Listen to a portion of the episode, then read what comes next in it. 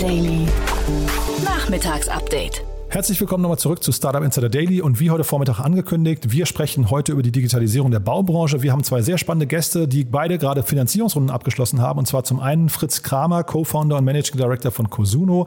Da gab es eine 12,5 Millionen Euro Runde ist echt ein spannendes Unternehmen, weil da ein Team, das sich vorher eigentlich mit dem Umzugsmarkt beschäftigt hat, nämlich Move24 gegründet hat, jetzt der Baubranche verschrieben hat und warum das klappen kann und warum da auch Investoren drauf abfahren. Und äh, ich hatte ja neulich mit äh, Christian Mehrmann von Cherry Ventures schon drüber gesprochen, der hat ja auch nur in den höchsten Tönen von dem Team gesprochen. Von daher das gleich mit Fritz Kramer. Das andere Gespräch ist mit Alexander Türk, er ist der CEO und Co-Founder von Additive. Und das ist ein Unternehmen, das im Prinzip Bauteile im 3D-Drucker vorbereiten möchte und so im Prinzip die Baubranche, ja, so eine Art Turbo für die Baubranche eigentlich liefern möchte. Also, dass einfach alles schneller geht und man eben auch äh, das ganze Thema Beton irgendwie nochmal anders denken kann. Also, zwei super spannende Gespräche. Hört einfach mal rein. Wir fangen an mit Fritz Kramer von Cosuno und der kommt nach den Verbraucherhinweisen und die kommen wie immer jetzt.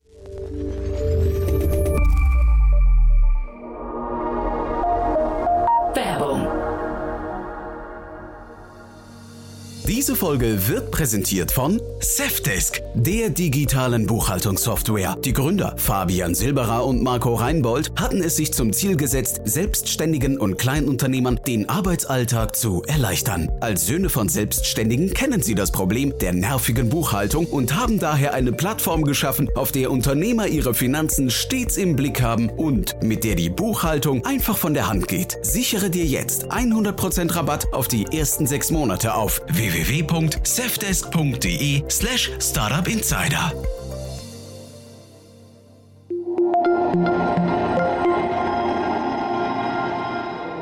Startup Insider Daily. Interview. Jetzt zu Gast Fritz Kramer, Co-Founder und Managing Director Cosuno. Also, ich freue mich sehr. Ich spreche mit Fritz Kramer von Cosuno. Hallo Fritz.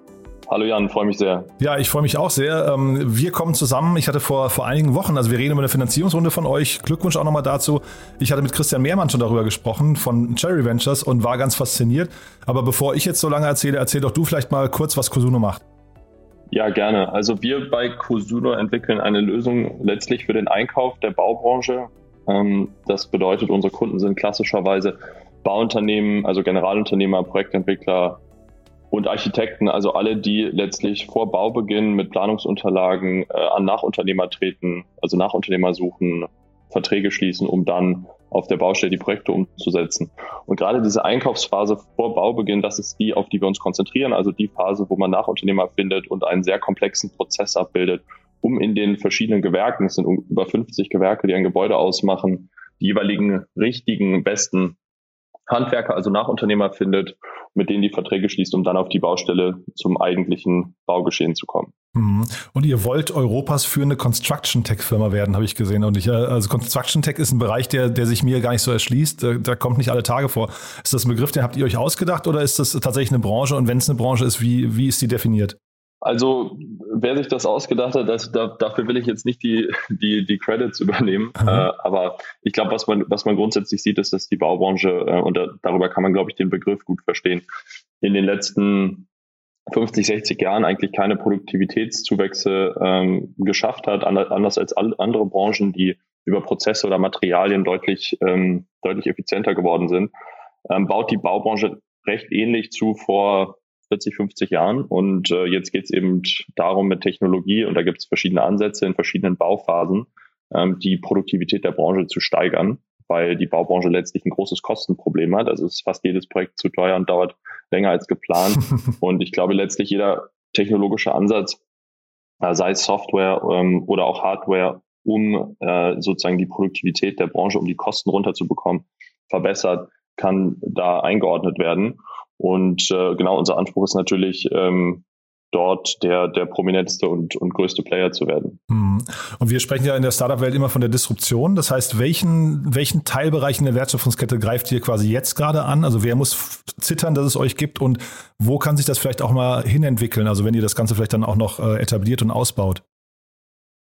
Äh, das ist eine sehr gute Frage. Also es ist so, dass wir keine äh, direkte Konkurrenz haben in unserem Bereich. Ähm, was letztlich bei uns passiert, ist, dass dieses sehr intransparente äh, Geschehen, was aktuell passiert. Das heißt, ich gehe irgendwie, äh, ich habe meine Planungsunterlagen und ich suche, wir mal, irgendwie 50 verschiedene Handwerksbetriebe für meine Baustelle. Dieses sehr intransparente Geschehen, das wird letztlich bei uns auf unserer Plattform, also auf unserer Lösung, ähm, effizienter und besser gemacht. Das heißt, der Einkauf von Bauprojekten, also bevor das Bauprojekt losgeht, wo sich alle Parteien zusammenfinden, das findet äh, über uns statt. Das heißt, wenn man das in die Zukunft, äh, in der Zukunft sich vorstellt, wird irgendwann jedes Bauprojekt äh, vor Baubeginn über uns zusammengebracht. Also alle Parteien werden vor, Baubeginn sich bei uns finden ähm, und dann letztlich äh, Preise verhandeln und Verträge schließen. Das heißt, wir äh, connecten sozusagen alle Player auf einem Bauprojekt. Aktuell schon sehr viele und in der Zukunft dann äh, auf nahezu jedem Bauprojekt. Mhm. Momentan sind ja so, äh, ich sag mal so Bestellplattformen wie zum Beispiel Schoko relativ gehypt. Äh, sind das Ansätze, die ihr auch verfolgt oder ist das dann ein ganz anderer Markt? Ja, also es gibt gewisse Parallelen, ähm, weil es ja letztlich äh, bei uns auch um den Einkauf, also die Beschaffung geht. Das heißt, ich, ich, ich, suche bei uns eben die Handwerker, finde die und bilde mit denen Prozess ab. Im Detail große Unterschiede. Bei uns deutlich komplexer, ähm, deutlich stärkerer ähm, SaaS-Fokus und es ist auch, also was vielleicht, was vielleicht ähnlich ist, um vielleicht auf die Parallele einzugehen, ist, dass wir ähm, äh, dass wir über eine sehr moderne, einfache Softwarelösung versuchen, äh, letztlich die Barrier äh, zur Nutzung so klein wie möglich zu halten. Äh, ich glaube, das funktioniert bei Schoko und Recki sehr gut. Ähm, also einfach eine sehr hohe Usage der Software. Ähm, das passiert bei uns auch. Ähm, aber ansonsten sind die Märkte extrem unterschiedlich und ich glaube, es wird den Rahmen sprengen, da jetzt auf äh, die Unterschiede einzugehen. Aber es ist beides letztlich Beschaffung. Ich glaube, das kann man auf einen Nenner bringen. Mhm. Und was ich mit dem Christian Mehrmann besprochen hatte, und das fand ich jetzt so faszinierend, das musst du mir mal im Detail erklären, wie kommt jemand, also ihr kommt Ihr kennt Cherry Ventures quasi aus der Move 24 Zeit, ne? Das heißt also quasi der, dieser große Movinga Move 24 Kampf, der da irgendwie, äh, weiß nicht, anderthalb Jahre lang die Medien bestimmt hat, war fasziniert von außen zuzugucken. Ähm, aber ihr habt dann äh, quasi das Unternehmen verlassen irgendwann und habt jetzt was komplett Neues, also ein ganz neues Segment euch erarbeitet. Wie schafft man sowas? Kann ein Unternehmer quasi, wenn er sich Mühe gibt, ich weiß nicht, wo, wo sind da überhaupt die Limits? Ich verstehe gar nicht, wo, wo ein Unternehmer quasi, wenn man sich das bei euch anguckt, äh, und ihr macht das ja relativ glaubwürdig, würde ich sagen, ja. Äh, wo, wo sind da die, Lim die Limits für einen Unternehmer? Ja, also vielleicht kurz zum, zum Hergang. Also ähm, meine zwei Mitgründer und ich, also Max, Christoph und ich, äh, wir haben eigentlich immer in der Startup oder Venture Capital in einem dieser beiden, beiden Bereiche gearbeitet und ähm, waren ja dann auch bei, also Christoph und ich, bei, bei Move24, können wir vielleicht gleich noch separat kurz drauf eingehen, äh, und haben äh, einfach sehr viel von, von diesem Start, von dieser Startup-Welt und dieser Venture Capital-Welt gesehen und ähm, wollten uns dann selbstständig machen mit einer eigenen Firma, haben uns auch verschiedene Modelle angeschaut, die wir spannend fanden und haben äh, und haben recht schnell uns auf, auf Construction fokussiert, weil einfach der Hebel so groß ist. Also ähm, es gibt einfach noch wenig Construction Tech und die Branche ist riesig. Ähm, also der deutsche Markt alleine ist äh, groß genug, um eine große Firma zu bauen. Äh, haben uns dann darauf fokussiert, um eben am besten oder am tiefsten in die Branche zu kommen, äh, ein Beratungsprojekt bei der Peri GmbH angenommen, was so ein Weltmarktführer für Schalung und Gerüste ist, also ein Zulieferer in der Baubranche.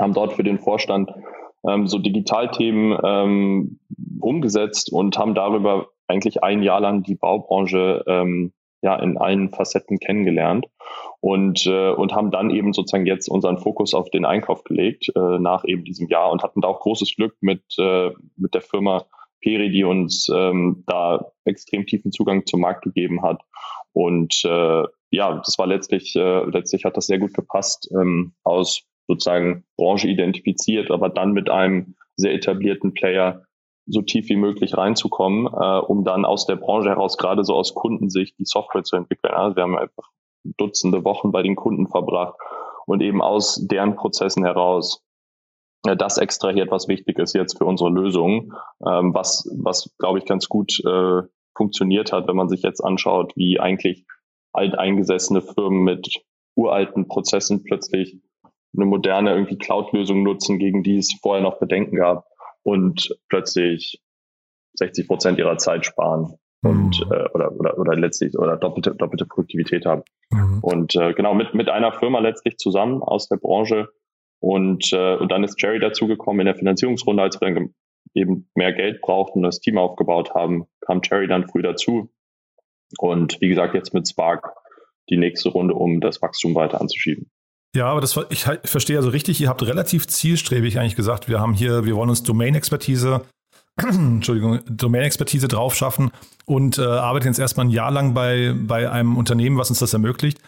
Hättest du gesagt, man könnte das auch überspringen oder ist das ein, wenn man, also jetzt mal als Tipp für andere Unternehmerinnen und Unternehmer, wenn man sich einen Bereich erschließen möchte, muss man einfach so eine Zeit investieren?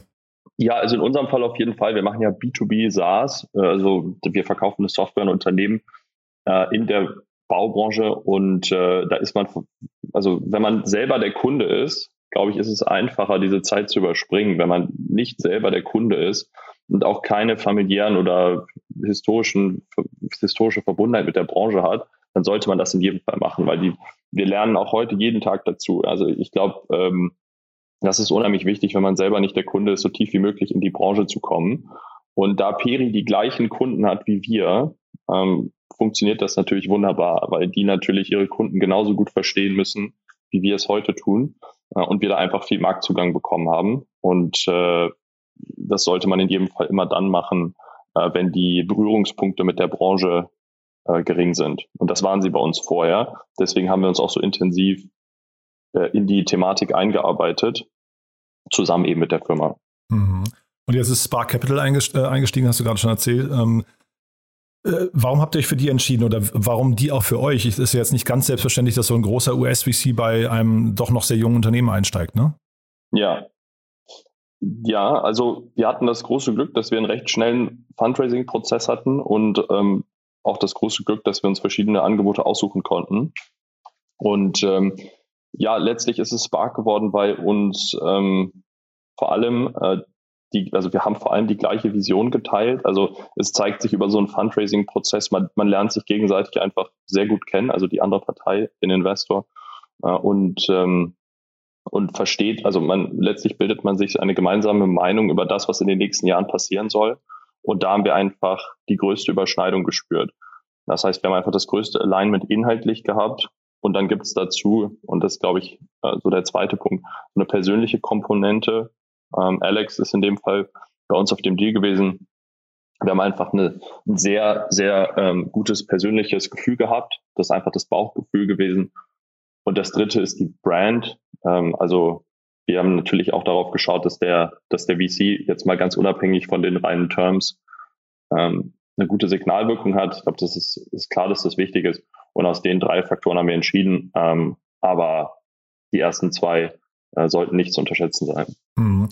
Wenn du jetzt sagst, die Runde äh, oder ihr hattet mehr Angebote, als ihr hinterher annehmen konntet, wie läuft denn das dann bei euch intern oder generell auch vielleicht da nochmal ein Learning für ein Startup? Äh, wie macht man denn eine Due Diligence für einen VC? Also normalerweise ist es ja umgekehrt, ne? aber wenn man sich jetzt selbst entscheiden muss und muss sagen, ich entscheide mich jetzt für den oder den oder den, was sind so Kriterien und habt ihr auch dann vielleicht, also ich habe gesehen, Spark ist auch bei Get Your Guide und Tourlane und so weiter investiert.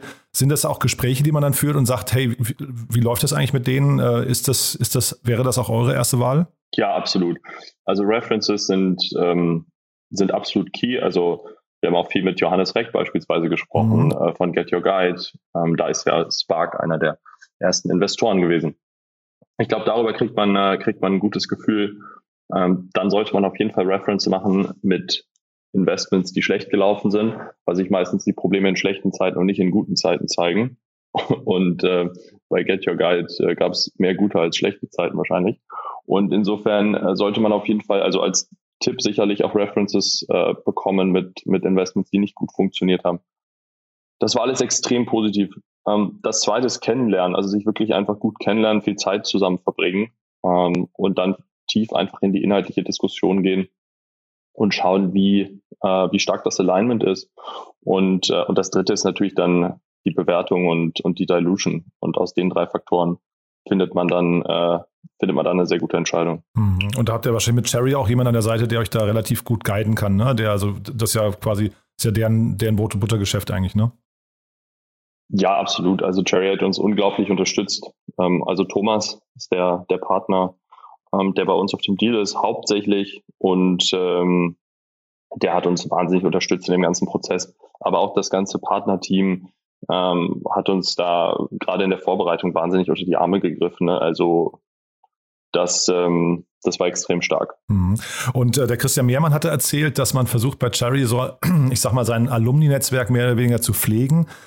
Merkt man das als Gründer? Also ist man dann nah an den, an den, äh, an den Investoren noch dran, auch wenn man vielleicht, äh, weiß nicht, ein, zwei Jahre getrennte Wege geht? Wie meinst du das? Äh, ein, zwei Jahre getrennte Wege? Na, also Move24, ihr habt euch ja, ihr habt euch ja dann irgendwann getrennt, ne? Ihr seid raus aus dem Unternehmen. Also ich glaube, wenn ich, oder vielleicht können wir auch gleich den Move24 Movinga Case nochmal ganz kurz anschneiden.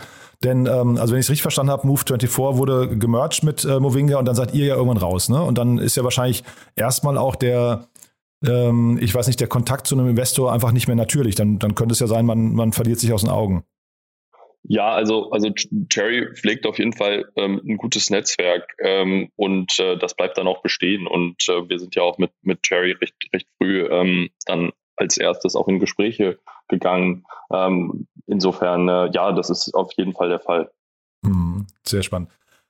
Okay, dann erzähl doch vielleicht nochmal ganz kurz, also diese äh, Movinga und Move24-Zeit, äh, äh, äh, diese Movinga und Move24-Geschichte. Ich habe äh, den Finn Hensel jetzt dummerweise nicht gefragt danach, weil ich nicht dran gedacht habe, dass wir jetzt im Prinzip ja hier virtuell äh, eigentlich darüber reden könnten zu dritt. Ähm, wie war denn das aus deiner Sicht? Also vielleicht kannst du, weil das war ja wirklich total medienbestimmt. Ähm, was, also wenn du dich jetzt heute daran erinnerst, was sind denn so vielleicht die wichtigsten Punkte, an die du dich erinnerst? Die wichtigsten Punkte aus der Zeit. Also man muss dazu sagen, ich glaube, äh, Finn kann da mehr zu erzählen. Ich bin ja, äh, auch, auch Christoph und ich sind ja, ähm, sind ja deutlich früher rausgegangen, äh, um uns selbstständig zu machen. Das heißt, wir haben die, die, die letzten Monate äh, gar nicht, gar nicht mitbekommen. Aber was, was man auf jeden Fall sagen kann, ist, wenn man sich, ähm, da man eine begrenzte Anzahl an äh, Anfragen für diese, sagen wir mal, Logistikdienstleistungen hat ähm, und äh, recht, recht schnell klar ist, was die was die profitablen, äh, was die profita profitablen Bereiche in Deutschland sind, also Postleitzahlen. Äh, und, und man dann sozusagen mit zwei Firmen und, und, und extrem viel Funding äh, um diese Kunden kämpft, äh, dann, äh, dann sozusagen und dann versucht, äh, die, äh, die, die, die Effizienz zu bekommen, um das profitabel zu machen. Äh, das, das spornt einfach extrem an. Äh, und das ist, glaube ich, das, das größte Learning, was ich in den zwei Jahren hatte, ist, ähm, ist so schnell, so aggressiv äh, zu wachsen und so viel in so kurzer Zeit zu machen und auch zu lernen, natürlich aus meiner persönlichen Sicht. Ähm, und äh, ich finde, das ist das, das wirklich größte Learning. Also so aggressiv, äh, und das kommt natürlich auch durch einen Competitor, äh, wenn man einfach Seite an Seite sozusagen äh, fast um jeden Kunden ringt, ähm, dann äh, ist, ist, ist das jetzt das größte Learning. Also die, die, die Arbeitszeiten und das, was sozusagen am Ende bei rumkam, äh, war sicherlich auch durch, durch die Competition getrieben. Und ähm, ja, im, im Endeffekt war es vielleicht, äh, war es vielleicht keine, keine gesunde Competition, mh, hm, aber, aber es war doch ein, ein ex, ja, wirklich ein Beispiel von extrem, äh, extremer Execution Excellence, äh, wenn man so sagen will. Äh, und ich denke auch so auf deren Seite. Und äh, insofern eine extrem spannende Zeit. Und äh, ich bin ja mit den meisten von damals noch in Kontakt. Das äh, war eine sehr besondere Zeit und ich denke, alle haben sehr viel mitgenommen. Und ähm, ja, das war wirklich eine extrem gute Schule für alle, die beteiligt waren. Und äh, zu den inhaltlichen Themen, die funktionieren oder nicht funktionieren, glaube ich, äh, müssen wir, müssen wir gar nicht drauf eingehen. Dass, ähm, Ach nee, so meine ich das auch gar nicht. Ja, ja, ja, genau. Aber vielleicht nochmal, es gibt ja in der Startup-Szene immer wieder mal so, solche Battles. Ne? Es gab irgendwie City Deal und Daily Deal, dann gab es euch und jetzt gibt es gerade quasi den ganzen Quick-Commerce-Bereich. Siehst du da auch Parallelen? Also würdest du jetzt sagen, so Flink, äh, Joker, Gorillas und sowas, da kommt, weil du gerade sagst, profitable Postleitzahlengebiete, das könnte ja da genauso sein. Also erwartest du da eine ähnliche Schlacht wie bei euch? Ja, also es wird, ähm, wird spannend, äh, wird spannend äh, zu sehen sein, wie groß die Differenzierung dann sein kann hinsichtlich ähm, Region und äh, Produktpalette, also Value Proposition und Region. Wenn es dort, äh, wenn die Differenzierung groß genug ist, äh, dann, dann können da sicherlich auch zwei oder drei Player nebeneinander funktionieren. Aber wenn äh, bei exakt gleicher, bei exakt gleichem Produkt und äh, gleicher Region wird es, glaube ich, wird es, glaube ich, schwierig werden, so wie es auch bei uns war. Und ähm, dann entscheidet in den meisten Fällen wahrscheinlich sogar das Funding über den besseren Outcome. Und ähm, insofern gibt es da sicherlich Parallelen, wenn, äh, wenn, wenn Region und, und Value Proposition wirklich fast eins zu eins überschneidbar sind, dann, ähm, ja, dann geht es wirklich nur um Schnelligkeit, die meistens äh, über das Funding begünstigt wird. Mhm. Super. Du dann vielleicht nochmal ein kurzer Ausblick von euch. Äh, was sind die nächsten Schritte und vielleicht auch äh, sucht ihr gerade Mitarbeiter? Ja, die suchen wir allerdings. Also was sind die nächsten Schritte erstmal? Ähm, wir haben ja jetzt durch mit der neuen Runde und den vielen neuen Investoren, wir haben ja auch ein tolles, äh, wir haben auch ein tolles Business Angel Set noch dazu genommen und ähm, haben wirklich ein starkes Setup und konzentrieren uns jetzt auf Produktentwicklung. Wir sind immer noch extrem produktfokussiert, um wirklich die beste Experience für Auftraggeber und Auftragnehmer, also für beide Seiten, die Handwerker sind ja bei uns auch Teil der Lösung, ähm, zu liefern und äh, genau starker Produktfokus. Und dann werden wir Anfang nächstes Jahr äh, in Europa expandieren. Das sind die zwei Schritte, Internationalisierung und äh, Produktentwicklung. Und ähm, ja, wir suchen Mitarbeiter eigentlich in allen Departments. Ähm, wir, wir versuchen eigentlich die maximal hohe Messlatte bei uns anzulegen. Das heißt, ähm, wir haben, äh, wir suchen letztlich auf allen Departments und äh, wer Interesse hat, ähm, kann sich gerne bei uns bewerben. Und ähm, ich hoffe, wir, ich hoffe, wir haben einen guten Interviewprozess, äh, um, um mit den Kandidaten innerhalb von, bei uns sind das ungefähr fünf Tage herauszufinden, äh, ob die Person oder wir zu der Person gut passen. Und äh, insofern würde ich mich sehr freuen, äh, wenn ähm, sich der oder die eine oder andere bei uns bewirbt. Super. Fritz, du, hochgradig spannend. Vielen Dank, dass du dir die Zeit genommen hast. Äh, wir bleiben auf jeden Fall in Kontakt, weil es klingt so, als könnte bei euch äh, ja irgendwie auf, in absehbarer Zeit noch mehr passieren. Also ganz toll. Ne? Vielen Dank erstmal. Vielen Dank, Jan.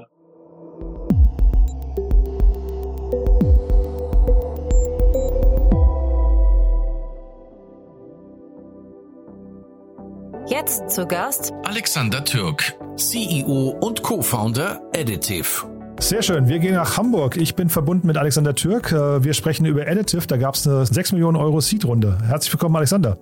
Danke, dass ich äh, da sein darf, Jan. Danke für die Einladung. Ja klar, also herzlichen Glückwunsch erst einmal zur Runde. Ist jetzt schon ein paar Tage her, aber wir haben gesagt, es ist relativ spannend, äh, weil es zum einen äh, die Bauindustrie betrifft, dann Bitstone Capital taucht hier nicht alle Tage auf und dann ist 6 Millionen Euro natürlich auch für eine Seed-Runde schon, äh, auch, auch wenn die, die Runden immer größer werden, trotzdem noch sehr ordentlich. Ähm, erzähl doch mal ein bisschen, was ihr, was ihr macht. Wir digitalisieren und automatisieren äh, letztlich den Betonbau. Das heißt, eine sehr große Industrie, die dafür zuständig ist, dass wir alle ein Dach über dem Kopf haben, äh, dass es Autobahnbrücken gibt, über die wir mit unseren Autos fahren können, äh, Industrie- und Lagerhallen, in denen die Produkte unseres täglichen Bedarfs produziert werden. Und diese Riesenindustrie, die ähm, man häufig einfach übersieht, weil sie so präsent in unserem, in unserem Alltag ist. Diese Riesenindustrie kämpft eben brutal mit äh, Fachkräftemangel und äh, gleichzeitig äh, dem, der, der Nachhaltigkeitsherausforderungen, die sich aus den Baustoffen ergeben.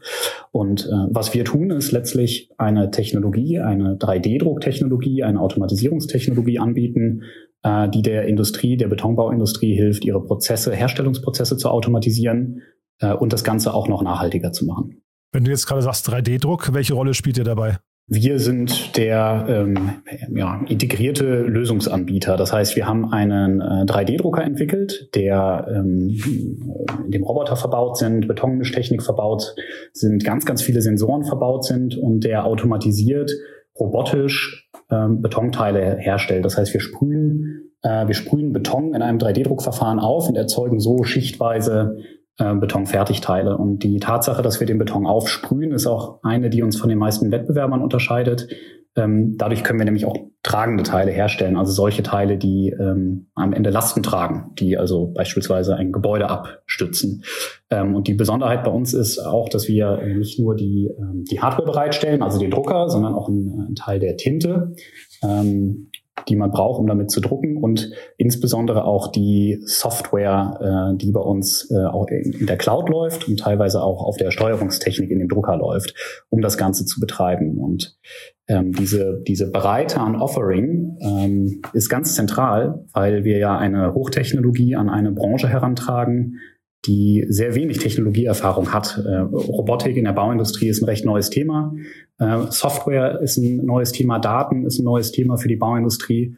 Und ähm, unser Ansatz ist als ja, Anbieter einer schlüsselfertigen Lösung dem äh, Kunden, dem Nutzer unserer Technologie, diesen Technologiesprung möglichst einfach zu machen. Und diese ähm, Philosophie zieht sich bei uns auch durch alle Designentscheidungen. Also wenn wir ein, ein Hardware-Element designen oder wenn wir ein Software designen, dann ist diese Simplicity of Use für eine Industrie und für potenziell auch ähm, Bediener unserer Anlagen, die sehr wenig Vorerfahrung haben. Das ist ganz, ganz zentral. Mhm.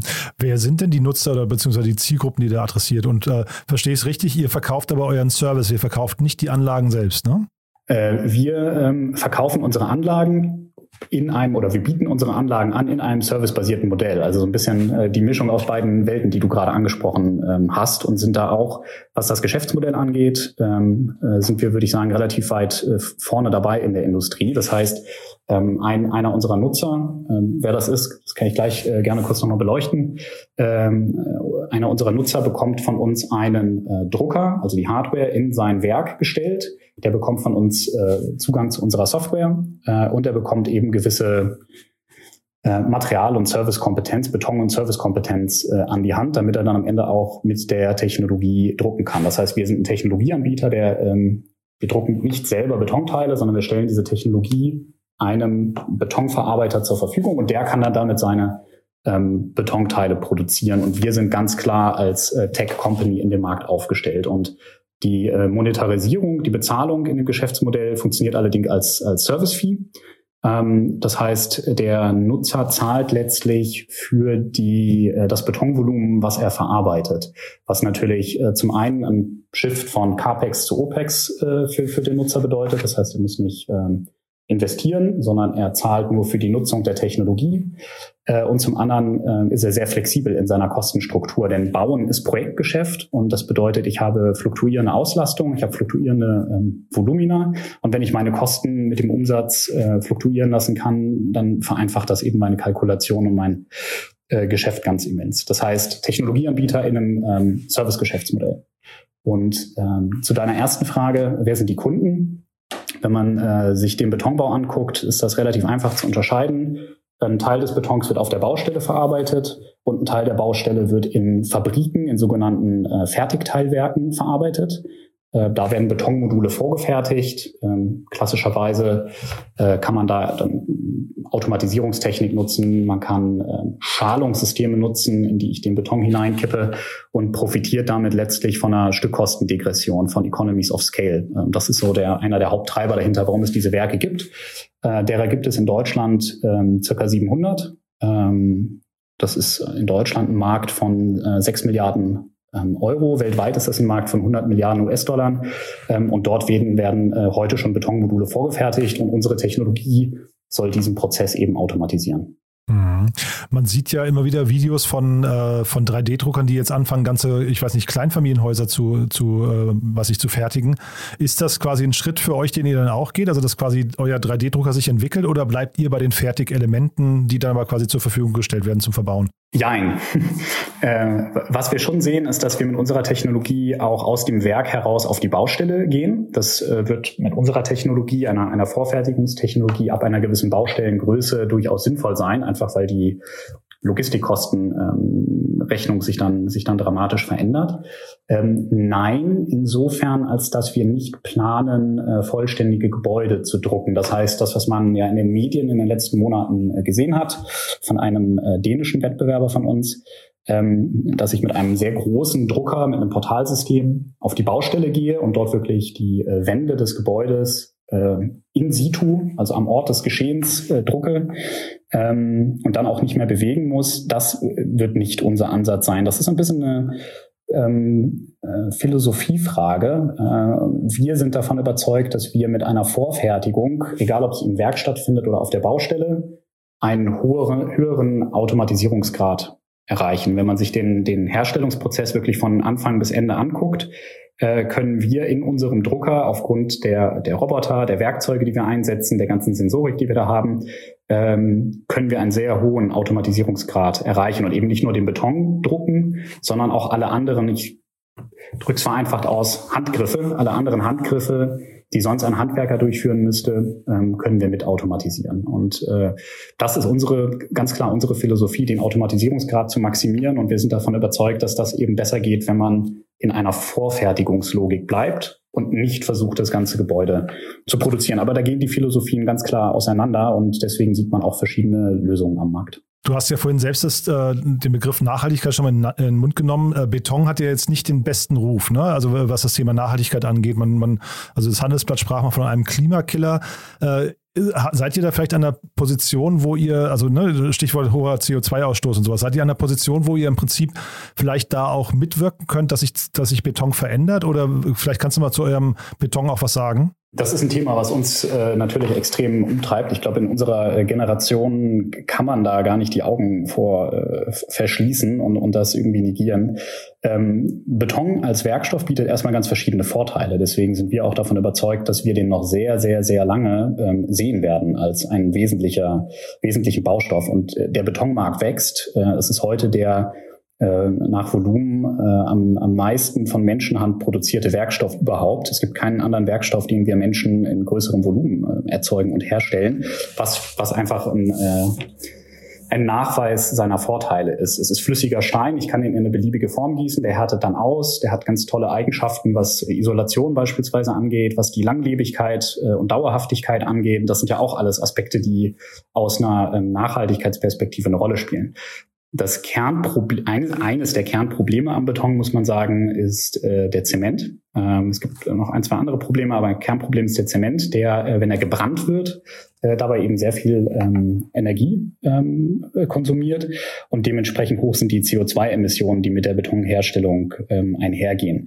Und äh, da gibt es ganz verschiedene Ansätze, äh, die man da verfolgen kann, um damit besser umzugehen. Ein Ansatz, den wir ganz klar verfolgen, ist die Topologieoptimierung von Bauteilen. Das heißt, ich äh, nutze Beton in einem Bauteil wirklich nur dort, wo ich ihn brauche, ähm, damit er zum Beispiel eine gewisse Kraft aufnimmt äh, oder eine gewisse Isolationseigenschaft herstellt. Und überall anders lasse ich den Beton einfach weg. Da ist dann Luft oder irgendein, irgendein anderes Material. Ähm, das wird durch den 3D-Druck erst ermöglicht, denn dem Roboter ist es egal, ob er den Beton äh, an die eine oder an die andere Stelle äh, bringt. In, in, der traditionellen Herstellung hätte man dafür immer mehr Schalung, mehr äh, ähm, Holzelemente gebraucht oder Stahlelemente gebraucht, die den Beton dann an Ort und Stelle halten. Das heißt, mit dem 3D-Druck können wir relativ schnell ähm, Material einsparen. Wir sparen Beton ein und dadurch sparen wir dann letztlich auch Zement ein. Ähm, Gibt es aber auch andere Ansätze, die äh, wir jetzt nicht äh, selber aktiv pushen, aber schon sehr aktiv beobachten und dann in unserem Prozess integrieren. Beispielsweise äh, die Substitution von Zement. Das heißt, ich kann da mit anderen Bindemitteln, Klebstoffen arbeiten, die den Beton zusammenkleben ähm, oder auch die Verwendung von rezyklierten ähm, ähm, Gesteinselementen. Das heißt, ich baue im Bestand in Berlin Mitte, sage ich mal, da wird ein Gebäude abgerissen, da ist Bauschutt. Äh, warum den wegtransportieren und frische Rohstoffe hintransportieren, wenn man genauso gut diesen, dieses rezyklierte Baumaterial verarbeiten kann? Und das sind alles Entwicklungen, die wir versuchen in unsere Technologie ähm, zu integrieren. Mhm, super. Dann sagt doch vielleicht nochmal einen Satz, äh, sag mal, mit einem Ausblick nach vorne zu euren Meilensteinen. Was sind denn jetzt so die nächsten Dinge, die für euch wichtig werden? Ja, wie du äh, eingangs ja schon erwähnt hast, äh, haben wir gerade eine Finanzierungsrunde abgeschlossen, eine äh, Seed-Runde, die mit sechs Millionen Euro ähm, ähm, äh, so gut ausgefallen ist, dass wir äh, jetzt ganz exzellent an den Markt gehen können. Ähm, das heißt, von der Company Stage her äh, kommen wir jetzt gerade so aus der Produktentwicklungsphase. Jetzt steht die Go-to-Market Stage an. Wir wollen jetzt die ersten Anlagen an den Markt bringen. Äh, erstmal mit einem Fokus auf den deutschen Markt, äh, haben da auch erste Kunden. Ähm, äh, mit, mit denen wir das gemeinsam äh, machen. Ähm, und äh, dementsprechend äh, skalieren wir auch gerade das Team hoch. Ähm, hier bei uns in äh, Hamburg im Wesentlichen sind wir gerade äh, massiv im äh, Recruiting, äh, um auch die Skills und, und Kapazitäten aufzubauen und das Team weiter auszubauen, damit wir die, diese Phase in den nächsten 12 bis 18 Monaten stemmen können. Das heißt, ihr sucht Mitarbeiter. Sagt doch mal vielleicht ein paar Sätze noch zu eurem Team jetzt oder zu eurer Teamkultur. Wie, wie, wie hat man sich das vorzustellen? Seid ihr dauernd auf der Baustelle oder habt ihr auch ein Büro? Oder? Das ist, äh, würde ich sagen, der Charme daran, äh, als äh, dass man, dass man eine äh, Tech-Company ist. Wir arbeiten äh, im Wesentlichen ähm, aus unseren eigenen Offices heraus. Wir haben Offices zum Glück, muss man sagen, gefunden, äh, wo hinten dran gleich eine große Halle ist, in der unser äh, sozusagen unser Lab ist. Da steht eine, eine große 3D-Druckanlage von uns, auf der wir Dinge ausprobieren können und äh, auch prototypen können. Unser Team ist ähm, extrem divers, was die, was die Fachrichtungen angeht. Äh, sehr, äh, kommen da sehr unterschiedliche ähm, Engineering-Disziplinen zusammen. Das macht auch aus meiner Sicht äh, äh, zum einen unsere Company sehr attraktiv, wenn man äh, Tech cool findet, ähm, hat man eben bei uns Softwareentwicklung, man hat aber auch Maschinenbau, man hat äh, die Betonchemieentwicklung, ähm, man hat auch hier Architekten, die parametrische 3D-Modelle entwickeln. Das ist ein sehr, sehr, aus einer Engineering-Perspektive sehr, sehr, sehr vielschichtiges Thema. Und im Engineering, ähm, da ist auch das, der Großteil des Teams unterwegs.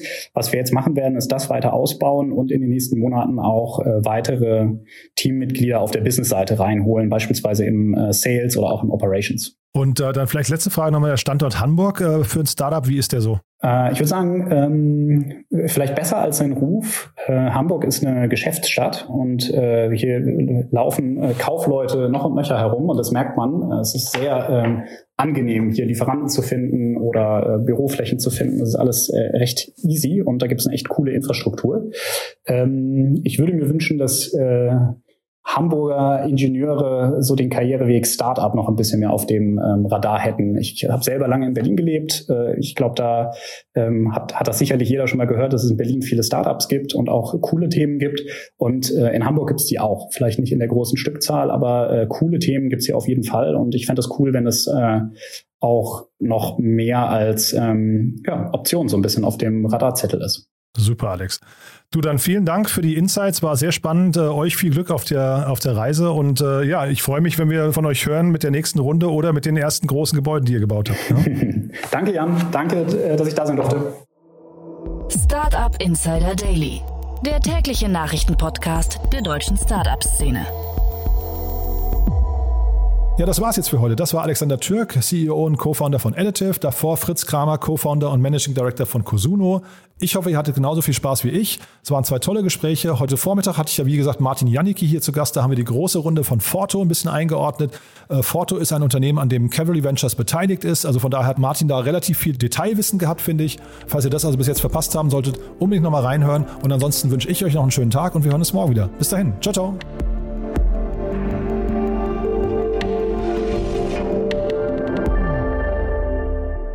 Diese Folge wurde präsentiert von Safdesk, dein Partner für smarte und digitale Buchhaltung. Mehr Informationen unter www.safdesk.de.